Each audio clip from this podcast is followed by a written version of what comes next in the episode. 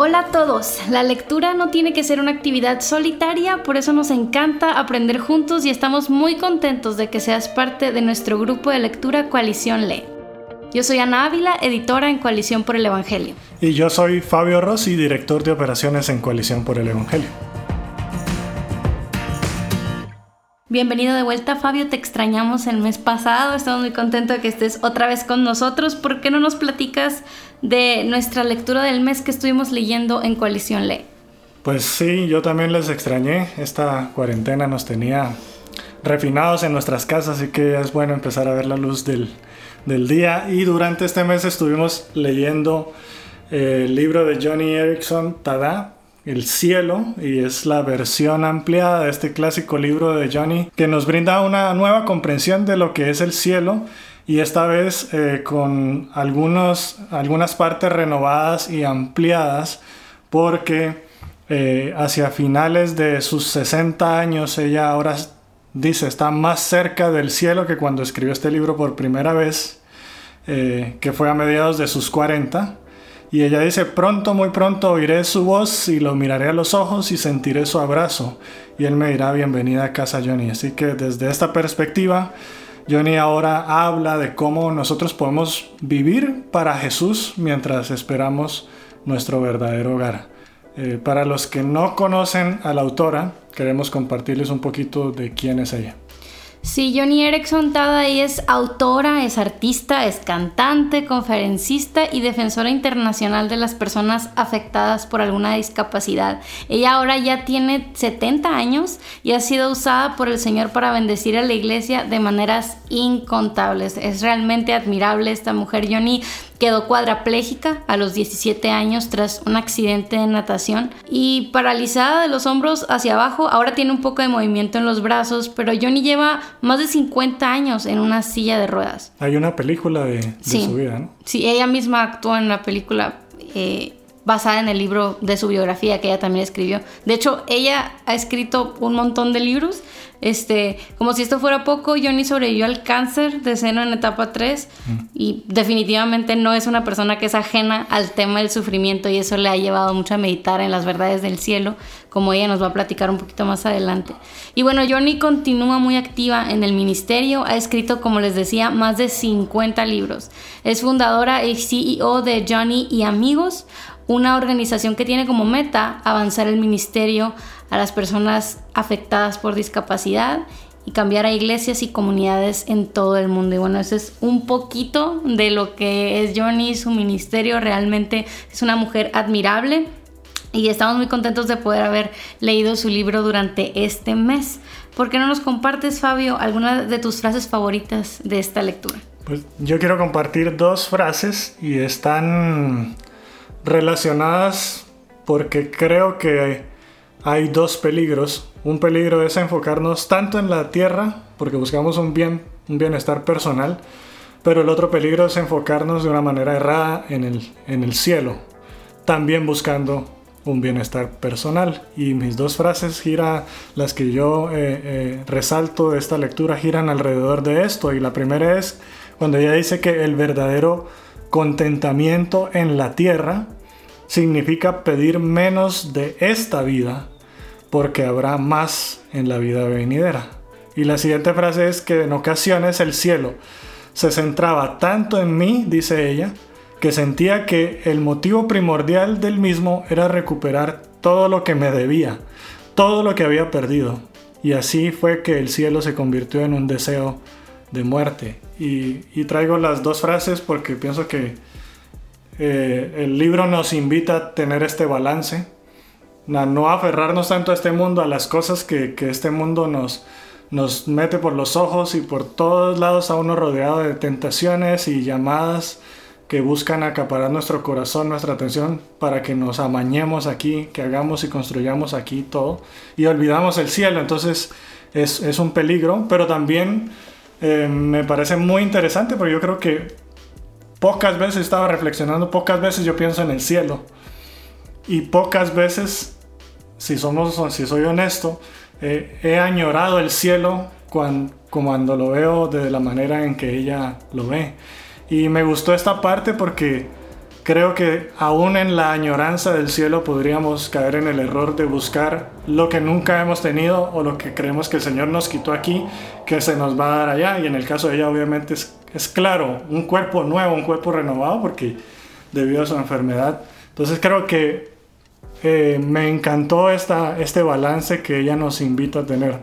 Eh, no añorar la tierra y añorar el cielo, pero con un corazón eh, dirigido hacia Dios. Sí, de hecho eso, eso se relaciona mucho con una de las frases que yo elegí y que dice, el cielo no es tanto un lugar como una persona. Yo creo que cuando nos enfocamos en eso, en el cielo con, ay, ¿qué va a haber? Y vamos a volar, y vamos a, y sí, o sea, y vamos a, no sé, poder saltar muy alto y no nos vamos a enfermar. Y, o sea, es, es, muy bonito pensar en cómo será la gloria, pues Dios nos ha dejado eh, imágenes, símbolos, nos ha dado pistas de lo, de lo que nos espera, pero no tenemos muy claro, o sea, los detalles mm. de qué vamos a hacer allá.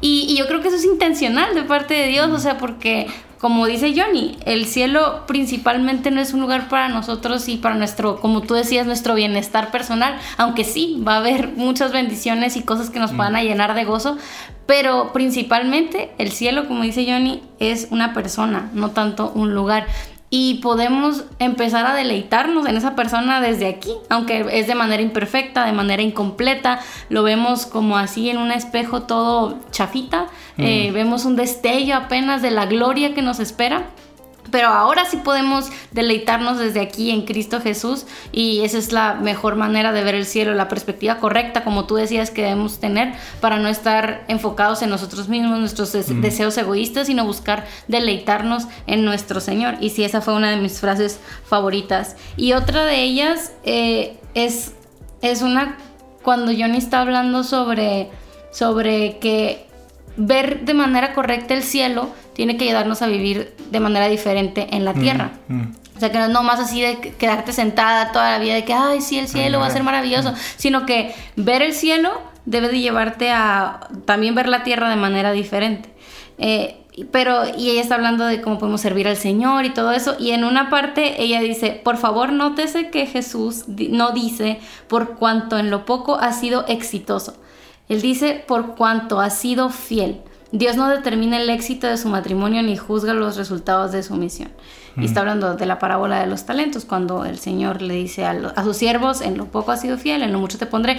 Y la palabra que usa es fiel, no exitoso. Y eso me gustó un montón, porque yo ando mucho con el tema de la productividad y todo eso, y me gusta como pensar en vivir bien para la gloria de Dios pero esta es una verdad que siempre me tengo que estar recordando, incluso cuando trabajo con la mirada en el cielo y eso, es, saber que Dios me llama a ser fiel, a no, a no a tener ciertos resultados, porque uno piensa de que cuando vive para Dios, pues va, va a obtener mucho fruto y va a las naciones y los convertidos y voy, mi matrimonio va a ser maravilloso y nunca, o sea, y Dios me va a bendecir y todo eso este, cuando Dios no nos promete nada de eso, en esta tierra. O sea, las glorias nos esperan en la eternidad, los tesoros están en el cielo, pero en esta tierra no se nos llama a ser exitosos, sino a ser fieles. Y eso me gusta mucho y, me anima a saber de que yo puedo seguir buscando agradar al Señor con fidelidad, independientemente de lo bien o lo mal que me vaya mientras lo hago. Y por eso me gustó un montón esa frase. Sí, yo creo que este libro,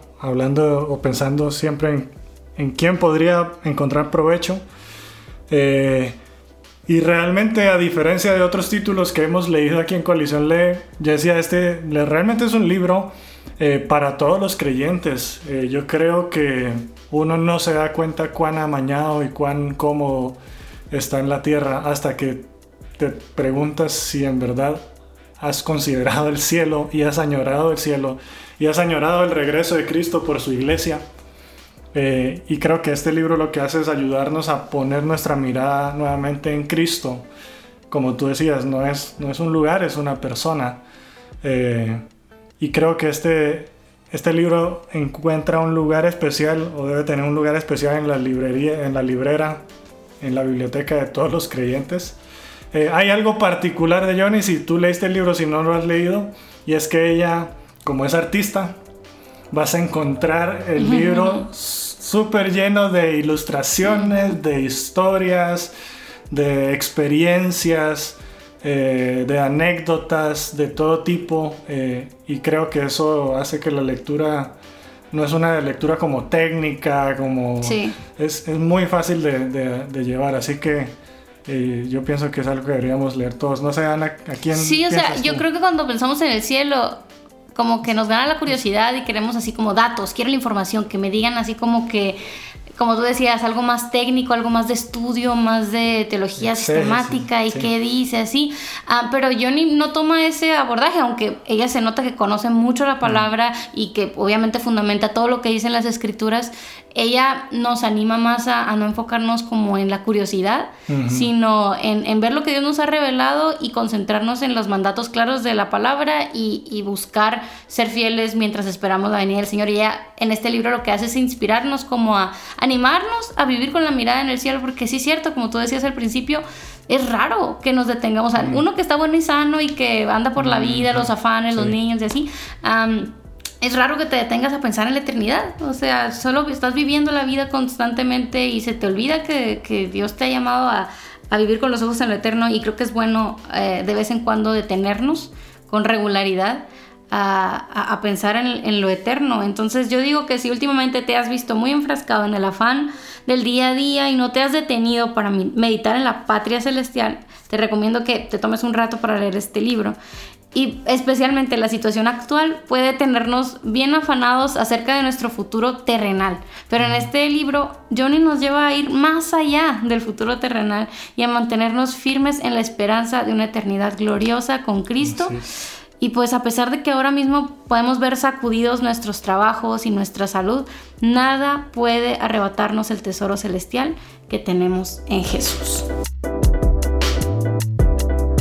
Gracias Ana por compartirnos esto y estas recomendaciones. Y si tú has estado leyendo con nosotros en Coalición Lee, no dejes de compartir tus frases favoritas, tus reflexiones personales en nuestro grupo y en tus redes sociales us- usando el hashtag Coalición Lee. Y quisiéramos eh, compartir con ustedes dos frases que encontramos en nuestro grupo de coalición. La primera es de Byron Flores quien nos dice, siempre nos maravillamos de que Dios se interese por nosotros, pero en el cielo quedará claro que todo lo ocurrido en la tierra sucedió para que nos interesáramos en Él. En cada prueba, felicidad y dolor, Dios quería que pensáramos en Él. Y Carlos Lima también nos compartió una de sus frases que más capturaron su atención y es que el éxito no es la clave, la fidelidad lo es. El tema principal no es ser mejor y más grande, es ser obediente, algo de lo que nos compartía Ana. Así que no dejes de compartir tus frases y reflexiones con el hashtag Coalición Ley. Tuvimos el enorme privilegio de conversar con la autora de nuestro libro del mes para conocer un poco más sobre su experiencia, darnos algunos consejos y enviar un saludo a todos ustedes, nuestra audiencia de Coalición Ley. Aquí te compartimos la entrevista. ¿Cuáles son algunas de las dificultades a las que se enfrenta cuando escribe acerca del cielo, en particular este libro? ¿Y cómo es que estos retos la han transformado? No puedo decir que haya tenido ninguna dificultad al investigar y escribir acerca del cielo, ¿sabes? Después de todo, en los salmos se nos dice que en la presencia de Dios hay plenitud de gozo y delicias a su diestra para siempre. ¿Qué tiene eso de difícil? Así que si tuve alguna dificultad al escribir acerca del cielo fue el sentir un poco de tristeza por no poder saltar de mi silla de ruedas ahora mismo y disfrutar de las glorias del cielo en este instante. Estoy agradecida a que mi discapacidad me obliga a pensar acerca del cielo prácticamente todos los días. De todos modos, se nos dice que hagamos esto en Colosenses capítulo 3, que pongamos nuestra mente y nuestros corazones en las glorias celestiales. La Biblia sabe que cuando hacemos esto, entendemos cómo vivir una vida mejor aquí en la tierra, cómo vivir una vida más rica y profunda. Así que estoy agradecida por mi discapacidad, que me obliga a pensar en el cielo y en morar con el Señor Jesús. Así que la silla es una especie de ventaja. ¿Cuáles son algunas de las señales que indican que estamos demasiado cómodos en la tierra? ¿Y cómo luce nuestra vida diaria cuando vemos el cielo como nuestro verdadero hogar? Creo que todos los días Satanás, nuestro enemigo, está cantando una canción de cuna muy seductora al pueblo de Dios. Satanás canta para que los cristianos duerman, todos los días. Él canta una canción de cuna que apaga nuestra atención espiritual y nuestra sensibilidad. Él nos arrulla un sueño espiritual para que nos quedemos satisfechos con las cosas en la tierra y nuestros oídos ya no escuchan las advertencias del Espíritu Santo advirtiéndonos sobre las cosas atractivas de la tierra. Así que no vemos nada de malo con pasar todo el día viendo televisión. No vemos nada malo con pasar la tarde viendo novelas románticas. No oramos porque sentimos que nuestras oraciones no tienen poder. Dejamos de evangelizar porque nos falta la urgencia. Cuando nos adormecemos bajo la canción de cuna de Satanás, se nos olvida que existe un infierno y perdemos interés en el cielo. Así que yo espero que este libro, El cielo, tu verdadero hogar, sea nuestra manera de pedirle al Espíritu de Cristo que nos despierte, que nos sacuda de los hombros y que nos permita pedirle a Dios una hambre y sed de su palabra y un deleite e interés por el cielo a través de la oración, la comunión, la adoración, la evangelización.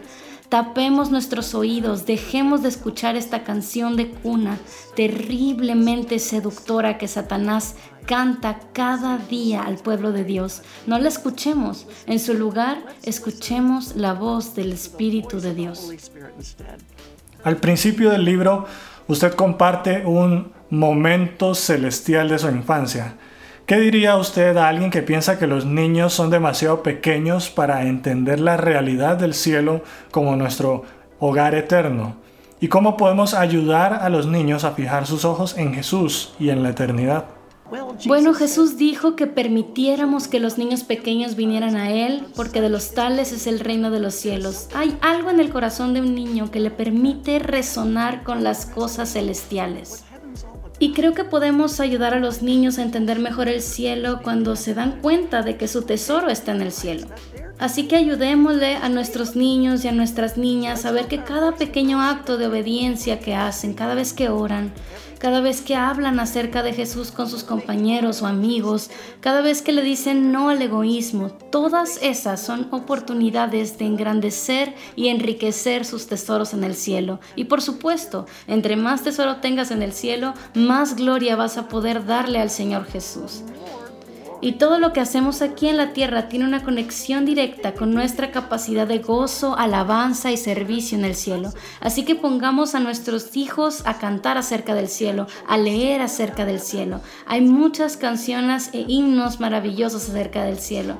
Pero sobre todo recordemos que el cielo es principalmente una persona y no tanto un lugar. Ayudemos a nuestros niños y niñas a enamorarse de Jesús, porque cuando ellos se enamoran de Jesús, cuando aprenden a obedecerle con gozo, cuando disfrutan de orar a Él, cuando disfrutan de cantar acerca de Él, entonces tendrán un corazón para el cielo. ¿Podría compartir un breve mensaje a las más de 10.000 personas que ahora forman Coalición Lee, nuestro grupo de lectura? Permítanme decirles que estoy muy honrada y agradecida de que mis amigos hispanohablantes conectados con la coalición están leyendo mi libro acerca del cielo. Sinceramente es mi oración que las ideas de este libro le den a mis amigos que escuchan una esperanza más viva y alegre, un sincero deseo por las glorias celestiales. Sé que tengo ese deseo porque Filipenses 3:20 dice que nuestra ciudadanía está en los cielos y que nosotros esperamos ansiosamente, me encanta esa palabra, ansiosamente un Salvador, el Señor Jesucristo. ¿No te encanta esto? Deberíamos estar esperando ansiosamente el regreso de Jesús, trabajando ansiosamente en la consumación de todas las cosas en Cristo. Y podemos hacer esto si recordamos que el cielo es una morada santa para personas santas. Así que ocupémonos en obedecer y disfrutar a Dios para que podamos preparar nuestros corazones para su hogar verdadero y eterno. Y ese es, por supuesto, con el Rey del Cielo, nuestro asombroso Salvador. Thanks so much for reading El Cielo. I am so grateful. En Coalición nos encanta leer, pero también hacemos reseñas de los títulos de varios libros que han llegado a nuestras manos porque nos encanta recomendártelos y aquí hay algunas de las reseñas que puedes encontrar en nuestra página. Teología del Nuevo Testamento de Howard Marshall. ¿Es la teología solo para pastores? Bueno, definitivamente este ha sido un concepto equivocado que aún muchos creyentes sostienen hoy. Y a través de esta reseña, nuestro amigo Iñigo García nos ayuda a recordar que libros como el del gran teólogo escocés Marshall eh, deben ser no solo indispensables para la biblioteca de un pastor, sino también es una excelente lectura con un lenguaje llano y accesible para todos los creyentes. Adiós por el ADN de Antonio Cruz. ¿Los genes cuentan la gloria de Dios? Definitivamente. En este libro, Antonio Cruz nos muestra cómo las obras de arte de la biología apuntan a un creador, a un diseñador inteligente. En su reseña, Julio Padilla nos dice que así como la música, las obras de arte y las aplicaciones de un teléfono móvil nacen del ingenio de agentes inteligentes humanos, el ADN, una molécula que tiene una enorme información compleja y específica, solo puede proceder de una fuente inteligente. Si estás interesado en conocer un poco más de estos dos recursos, te invitamos a leer las reseñas que hemos publicado en coaliciónporelevangelio.org, diagonal reseñas. ¿No sabes qué leer? Bueno, no puedes perderte estos libros que acaban de publicarse o están muy próximos a ser publicados. El Evangelio según Satanás el galardonado escritor y pastor Jared Wilson nos trae esta fascinante e iluminadora exploración de las formas populares y muchas veces agradables en que la oscuridad espiritual se hace pasar por luz. Con perspicacia, un humor cálido y el corazón de un pastor, Jared examina ocho líneas populares con demasiados cristianos, ocho mentiras que el enemigo quiere que creamos, y brinda 8 líneas de contraataque para ayudarnos a recuperar el equilibrio. Wilson menciona las mentiras incluyendo Dios solo quiere que seas feliz o solo vives una vez y deja ir y deja que Dios. Y luego revela por qué nos atraen, nos muestra cómo nos hacen daño y, cómo y proporciona formas para contrarrestarlas. Podemos renunciar al evangelio falso de Satanás pero primero debemos verlo por lo que es, y en este libro Jared Wilson nos muestra cómo.